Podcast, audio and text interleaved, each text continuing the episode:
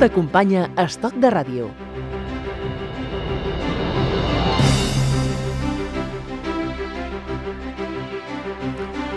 A Espanya hi ha més de 2 milions i mig d'empleats públics, dels quals més de la meitat corresponen a les eh, comunitats autònomes. L'accés a la funció pública s'ha convertit en una alternativa en l'actual panorama laboral, amb molta precarietat, poca conciliació i sous baixos, i també per les dificultats de crear la teva pròpia empresa. A Espanya hi ha febre per ser funcionari? Per aconseguir una feina segura per tota la vida? Només una dada. A l'última oferta d'ocupació pública feta pel govern espanyol, que no arriba a les 1.000 places, s'han presentat més de 80.000 sol·licituds. 80.000 aspirants que en molts, en molts eh, casos ja han superat l'etapa de la joventut, amb experiència laboral, bona preparació i amb un treball digne en el sector privat.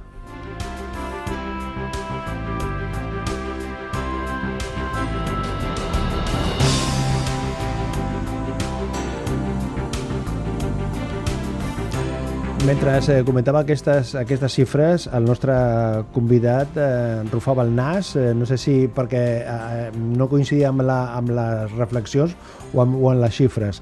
Eh, saludem al president de la Fundació Utopia, el senyor Francesc Castellana, benvingut a Estoc de Ràdio. Hola, què tal? La, la, les reflexions aquestes que, que feia dels funcionaris, els treballadors públics, eh, amb l'objectiu de trobar feina perquè això et garanteix la tranquil·litat i una feina per a tota la vida? Sí, coincideixo. És a dir, la majoria de les enquestes, i sobretot amb els joves, la seva il·lusió principal és, eh, la seva expectativa principal és poder trobar una plaça pública per tota la vida. Però podem dir que hi ha febre a Espanya per ser funcionari des de sempre o potser ara amb la situació econòmica té, té un accent més, més destacat?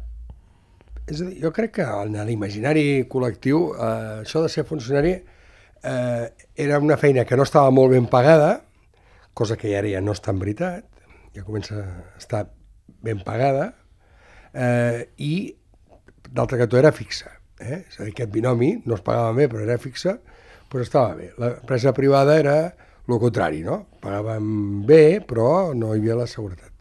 S'incorpora a la conversa també el Quim Urtí, que estava prenent notes quan estaven aquí fent la, la introducció i comentant amb el senyor Castellana. De quina manera la situació del mercat laboral en el sector privat empeny a moltes persones a aspirar a estar en el sector públic? És, és, eh, la, la, la, la, en aquest país tenim més persones que busquen feina que feines que s'ofereixen. Lògicament, la, les feines del sector públic so, han sigut històricament eh, recurrents, és a dir, cada any hi havia una oferta pública. En el darrer període, això, això fins a, just aquest any que es desbloqueja, ha estat bloquejat i, per tant, es concentrava també molt eh, en les convocatòries públiques. Però certament, és a dir, avui els nivells tècnics i els nivells eh, que tenen una determinada qualificació professional, si poden, eh, busquen a l'administració pública prioritàriament. Per què? Perquè corresponen a l'imaginari d'una feina per tota la vida. Però encara, eh, això és una realitat, això d'una feina per tota la vida? No. O sigui, els funcionaris estan blindats, per dir d'una manera? No, els funcionaris, els funcionaris sí. És a dir, si tu fas oposicions, estàs blindat. Eh? Tens una plaça i aquella plaça s'ha... És a dir, tu, tu a partir d'aquell moment... Facis el que facis? Eh, eh, facis el que facis... Eh, també, tal com ho entenem normalment, sí. Eh, no és veritat del tot, perquè hi ha processos, s'obren expedients, hi ha processos contradictoris, però la garantia del lloc de treball a l'administració és del 99%. Si ets funcionari si no ets funcionari, que ets laboral, si ets fix, ja no tens la mateixa garantia, però pràcticament no, no hi ha eliminació de, de llocs de treballs fix a l'administració, i només si ets temporal. I en aquí, en el tema de la temporalitat, s'associa normalment a programes o serveis eh, i a situacions laborals específiques que justifiquen aquesta temporalitat. Ara, això ha augmentat eh, darrerament i té un pes també significatiu. A banda del tema econòmic, senyor Castellana, hi ha altres factors importants, eh, per exemple, doncs, horaris més flexibles, més eh, marge per a la conciliació familiar, no? En comparació amb el sector privat, o Sí. no? Eh, és, és, és, és evident que el, eh, avui la negociació, evidentment, és, és diferent si és l'administració local, que si és l'administració autonòmica, que si és l'administració central, però eh, en general la tendència a, a propiciar la conciliació entre la vida laboral i, i familiar i a protegir la, la maternitat i la paternitat eh, amb la cura dels fills, per tant, o familiars, és, és mm, clarament millor en el sector públic que en el sector privat. I per què hi ha aquesta mala imatge de, del funcionari? Per què hi ha aquesta mala? Si hi ha, si hi ha mala imatge, perquè sempre eh, es posa l'accent, no? Eh, Bueno, al cap i a la fi, un funcionari està darrere d'una finestreta, surt a fer un cafè, eh, surt després a fer un altre cafè... Per, per què hi ha aquest, aquest imaginari que està instal·lat en una part de la població? Bueno, hi ha allò de vuelva usted mañana, no? Que era, Sí. Manera que posar de era, la de- eh? que era el que tenim tots al, al cap, fons no? de, del cervell, jo m'he atrevit a dir-ho, però el, el que és cert és que la relació entre l'administrat i l'administració en el que se'n diu el front office de l'administració eh, és molt desigual. I aleshores eh, hi ha funcionaris i funcionaris, hi ha treballadors i treballadors, també hi ha ciutadans i ciutadans, eh, i ciutadanes i ciutadanes. És a dir, mm, és una, certament eh, la relació mm, és satisfactòria en general, però els casos que no són, són destacats i corresponen a aquest imaginari de que l'administració sempre tracta malament si et diu que no pot ser i l'administració tracta bé si et diu que pot ser. Eh? Eh, llavors, si, si el que demanes és correcte o no és correcte, i això no, no s'acostuma a valorar. Llavors, jo crec que aquí és on hi ha aquesta imatge del funcionari. Després hi ha una altra cosa que també afecta moltíssim i ràpidament és quan veus els comportaments dels funcionaris més endogàmics, eh, més de grup, eh, que d'alguna manera viuen en una situació de, de diferència amb respecte al sector privat, és a dir, en la jornada, en les condicions, en el temps per compartir el cafè, a l'esmorzar, eh, amb els moments que pots sortir del, de la teva activitat, i això en el sector privat no, no hi és. Llavors hi ha una visió que, eh, que fa que hi hagi una nítida diferència entre el món de l'administració i el món de l'empresa privada. I com s'ha de lluitar contra aquesta mala imatge del funcionari? Més difusió, més informació, no sé, què n'opina vostè? Bueno, jo crec que el, el, el, el, el, el, que és, el que és significatiu és la diferència objectiva, de fons, anant a la, a la causa que ho provoca entre el sector privat i el sector públic. El ciutadà té la percepció, eh, majoritàriament és treball al sector privat, i té la percepció de que quan va al públic és un servei públic que estan, viuen i treballen en millors condicions que ell. I a partir d'aquí, eh, qualsevol tracte no deferent o qualsevol tracte de, de, de resposta negativa l'interpreta com una greuja.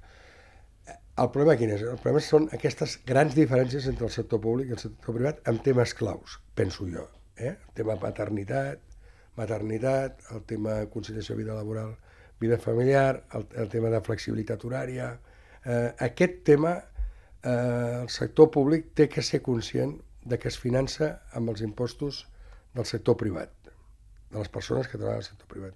I moltes vegades no n'és prou conscient. Per tant, aquest, eh, això no vol dir que tingui que ser servil o sumisa, sinó que la seva professionalitat hauria d'incorporar aquesta empatia amb aquell que es considera eh, no? eh, capital, per dir-ho d'alguna manera, no? de la seva empresa.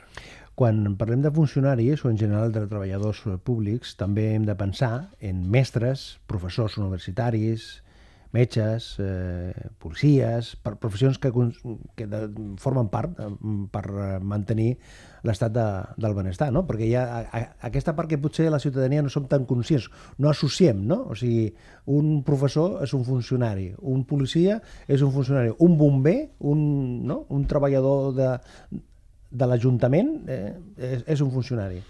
Exacte. És a dir, no, com jo mateix he fet, associava el eh, funcionari o el treballador públic al front office. No? Això és, és el, a, la, a la guixeta, a al tauler.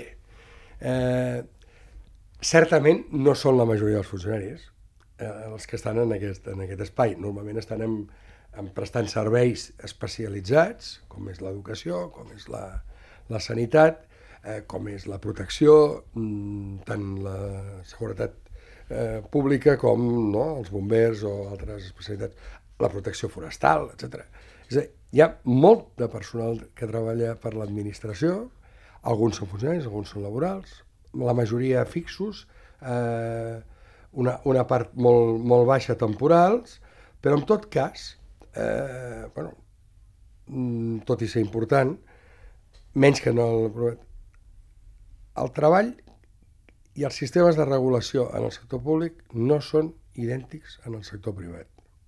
És a dir, un mestre del sector públic té un sistema de retributiu i té un sistema laboral diferent d'un mestre concertat. Eh?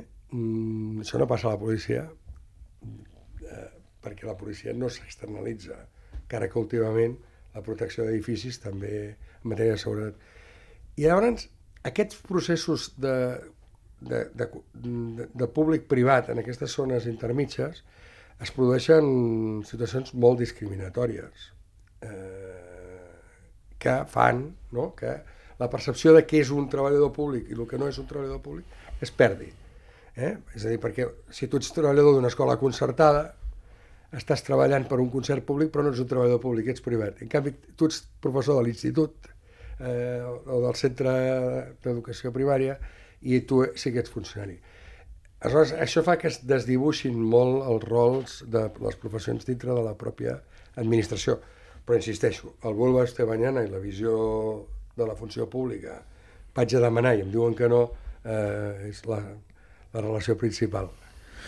Els empleats públics i els funcionaris, senyor Castellana, van ser el primer col·lectiu en parar el cop de la crisi amb les retallades? No. Si van ser el primer eh, col·lectiu en parar el cop de la crisi amb les retallades. No, No. no. L'administració pública tot just ara ha fet un, un acord eh, que desbloqueja tota la congelació Va recuperar... eh, per recuperar la...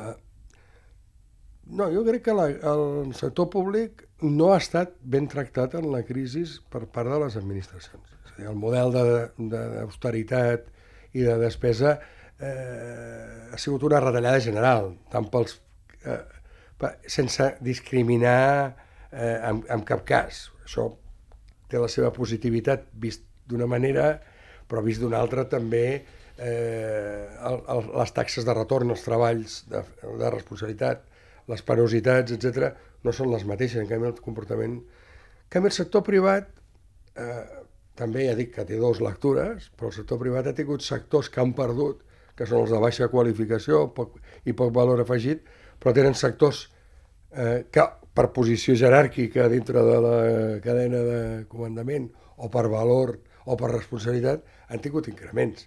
Per tant, mm, aquí, no, si he entès bé el sentit de la pregunta, el sector públic en general ha tingut una, una congelació i el sector privat han, sigut, han patit la congelació més els salaris baixos i els nivells de qualificació de poc valor afegit que els alts. Tinc una pregunta concreta, eh? I, i és la següent, però mm, li faig la pregunta i s'ho pensa abans de, de contestar-me. Eh? Intentaré. Els funcionaris són una mena de casta?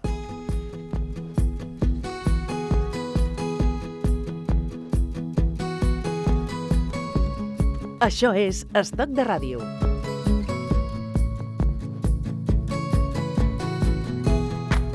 La resposta? La resposta és molt senzilla i molt, i molt fàcil. El meu pare era funcionari.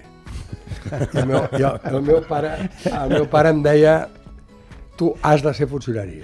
I jo no he sigut mai funcionari, però he tingut molts períodes de temps treballant temporalment a l'administració pública. Eh, però amb el primer que he dit ja ho he dit tot. És a dir, el meu pare volia que fos funcionari perquè això era una feina segura per tota la vida. I la tendència endogàmica hi és. Són una casta? No. dit el que acabo de dir, no. Mm. Perquè una, una casta eh, es refereix al terme indi eh, que només hi poden ser els que ho són. Aleshores, no és així, tot i que hi ha una endogàmia molt forta.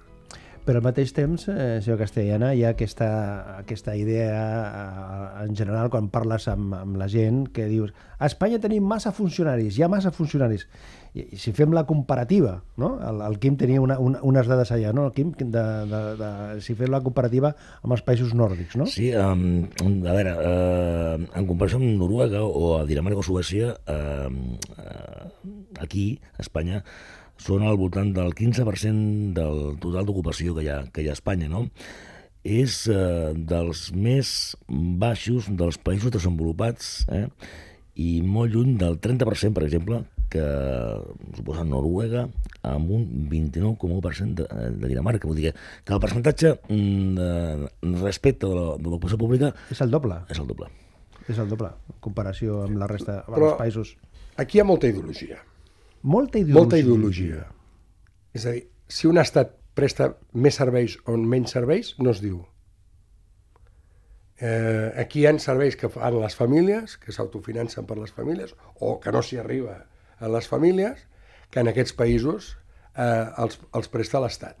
Ajuts a la dependència, eh, no? integració de col·lectius amb especials dificultats, eh, prolongació de serveis sanitaris no? amb, amb models educatius, fan que els, els serveis i la seva qualitat sigui més alta i, per tant, tinguin més funcionaris. Per tant, allà on l'estat del benestar els estat, eh, eh, funciona, hi ha més funcionaris que allà on no funciona. És a dir, més estat de benestar més funcionaris. Més funció pública. Més funció pública. I on, menys estat del benestar, menys funció pública. És a dir... Eh, eh... Sense entrar amb el que els agrada als economistes, i, i, i amb raó, en part, i tampoc no vull fer ideologia en el sentit contrari, eh, és a dir, sense entrar en les ràtios d'eficàcia i d'eficiència que podrien arribar a tenir. És a dir, que jo sóc dels convençuts de que a, la, a lo que fa l'administració pública és millorable, eh, eh, es pot comentar, però l'administració pública podria fer molt més si els objectius socials fossin els, els nivells d'igualtat que, eh, i els nivells de protecció social i de, de suport social que assoleixen aquestes economies que són les més modernes, les més competitives i les que més eh, han, han suportat la crisi i menys ajustos han tingut. Llavors, curiosament, ho dic perquè és veritat a la dada, és a dir, tenim molt menys, i Catalunya en té menys que altres zones de l'Estat, però que hi ha aquest factor de reequilibri que, té, que, que, que dona sentit. Per això d'estar en contra del funcionari, pel funcionari eh, eh, té que veure molt amb el vuelva usted mañana, amb la, amb la casta, percepció d'aquesta, i en canvi no es situa en la percepció de que serveis públics, protecció pública, igualtat, ho garanteix un estat més fort. I un estat més fort, òbviament, té més despesa pública i té més funcionaris. Això significa que el mirall ha de ser Noruega, Dinamarca i no els Estats Units? El mirall, eh, el mirall té que ser el model que s'adapti a les condicions culturals del país, de, que sigui, però que tingui una idea de protecció social i un nivell de protecció social bàsic assolit. Els Estats Units no són un exemple, però per això, per això segon. Jo no, no, no, no, no caurem la ideologia de dir A o B, que seria el contrari. I creu vostè que en els darrers temps hi ha hagut un corrent d'opinió que valora molt més eh, la cosa privada que no pas la cosa pública, que hi ha un menyspreu per tot el que, entre cometes, és públic? Sí, però si tu t'hi fixes eh, en un tema hospitalari, no? No diré noms d'hospitals, però te'n vas en un de privat, al final és concertat del públic i al final té millor hotel que el públic. Però les instal·lacions i la tecnologia i el, i, la, i el coneixement, resulta que ha de recórrer al públic. Eh, mm, bueno, la gent, què, què, què, què veiem eh, després d'operar-nos? L'habitació, el, el, tracte, sofà, el tracte, la soledat, el no sé què, i això, però estem pagant hotel, no estem pagant sanitat. Eh, i, I per què ho tenen els privats millor? Pues perquè la part que tenim tots la tenim igual, eh? i ells tenen un plus privat, que és l'hotel. Si podem garantir una sanitat pública amb un nivell de confortabilitat d'hotel d'un de privat? Doncs pues no. Després està el tema dels horaris, l'atenció, Però, bueno, al final, si t'hi fixes, eh, escoltant, no? te'n dones compte que la, les queixes al privat no són menys que la de pública. El que passa que aquesta eh, eh, convivència del públic i el privat en segon quins serveis amb, aquesta, amb, aquesta, amb aquests treballadors públics i els treballadors eh, privats, això hauria de, de provocar un millor servei a la, a la ciutadania, sigui a la sanitat, sigui a l'educació? Bé, eh, aquesta és una pregunta clau. És a dir, al final, què diferencia el públic del privat, el marge, el marge empresarial? Si tu li redueixes el marge empresarial al, al privat, ah, pot passar que el, que el, que el diner no vegi rendible aquell negoci i l'abandoni, i per tant ho deixi en mans del públic. Eh, és evident que una pressió social per equiparació eh, retributiva de condicions de treball entre el públic i el privat afectaria els marges del privat, salvo que el públic tingués dos nivells d'externalització, un per ell mateix i un altre pel sector privat. Més de la meitat dels... És una mica complicat sí, sí, sí. el que he dit, però, però és així. Sí, sí. Més de la meitat dels empleats públics eh, estan a les autonomies. Creu vostè que les autonomies estan sobredimensionades pel que fa al nombre d'empleats de, públics? No, al contrari. Sí? Al contrari, jo crec que estan subdimensionades. És a dir, les, les comunitats autònomes, les autonomies, eh, presten més als serveis bàsics i, i les responsabilitats bàsiques de la, del sistema administrador. L'Estat gestiona les prestacions, fonamentalment, del sistema, les prestacions econòmiques. Eh, a partir d'aquí, sense caure tampoc amb el tòpic, perquè és un tòpic de que l'administració central malgasta tot i les autonomies són les bones, el que sí dic és que estan subdimensionades les comunitats autònomes i la catalana de les més perquè el model de privatització de la Generalitat de Catalunya en tota l'època inicial, sobretot en l'àmbit sanitari i en l'educatiu, fan que hi hagi una descompensació brutal del sector dels funcionaris i els treballadors del sector públic. Avui parlem dels funcionaris, de la feina. Fa uns anys, el grup Revolver va fer una cançó que es diu El Dorado, que explicava la història de la seva mare i del seu pare que van trobar el Dorado. Van trobar feina, només feina.